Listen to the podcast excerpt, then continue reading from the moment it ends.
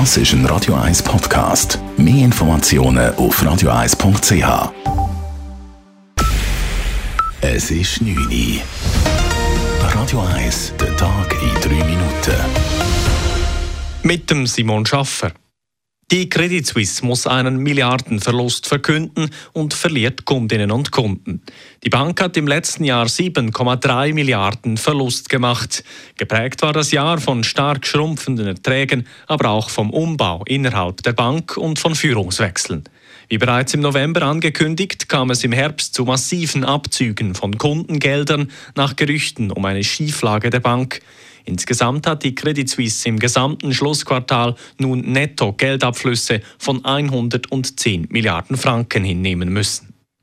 Städte, Gemeinden und der öffentliche Verkehr lancieren die Spartageskarte. Ab 2024 können Reisende an den Schaltern der Gemeinden und Städte eine neue Spartageskarte für den öffentlichen Verkehr beziehen. Dies ersetzt die bisherige Gemeindetageskarte.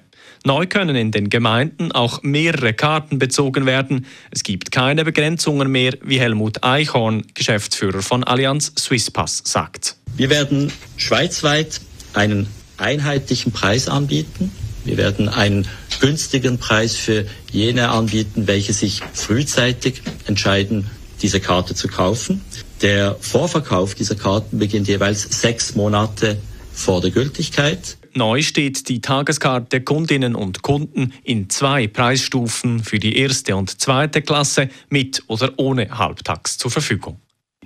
Für die Erdbebenopfer in der Türkei und Syrien sind bereits viele Spenden eingegangen. Etwa seien bei der Glückskette weit über 6,9 Millionen Franken eingegangen. Die Gelder sollen zunächst für Nothilfe oder Notunterkünfte eingesetzt werden. Die Zertifizierungsstelle CEVO hat im Hinblick auf die Spenden eine Liste vertrauenswürdiger Hilfswerke veröffentlicht. Die Stelle überprüft diese Organisationen regelmäßig, wie die CEVO mitteilt.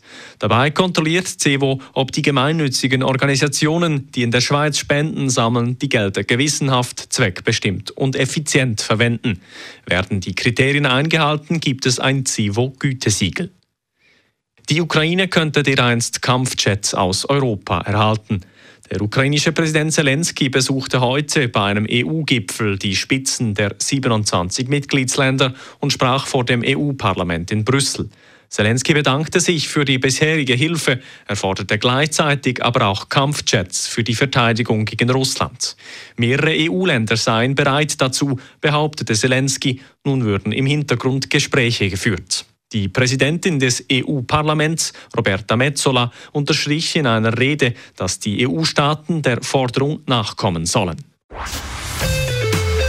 Radio 1 Wetter. Nach einer sternenklaren Nacht, vielleicht örtlich mit etwas Hochnebel, gibt es dann morgen am Freitag vor allem im Ungerland ein paar Nebelfelder. Die lösen sich aber dann im Verlauf des Vormittags schnell auf. Abgesehen von ein paar dünnen Schleierwochen ist es morgen durch den Tag meist sonnig. Die Temperaturen morgen und Morgen zuerst bei bis zu minus 6 Grad. Es ist vereinzelt auch Reifglätte möglich, darum Achtung auf der Straße. Am Nachmittag dann bis zu 5 Grad. Das war der Tag in 3 Minuten.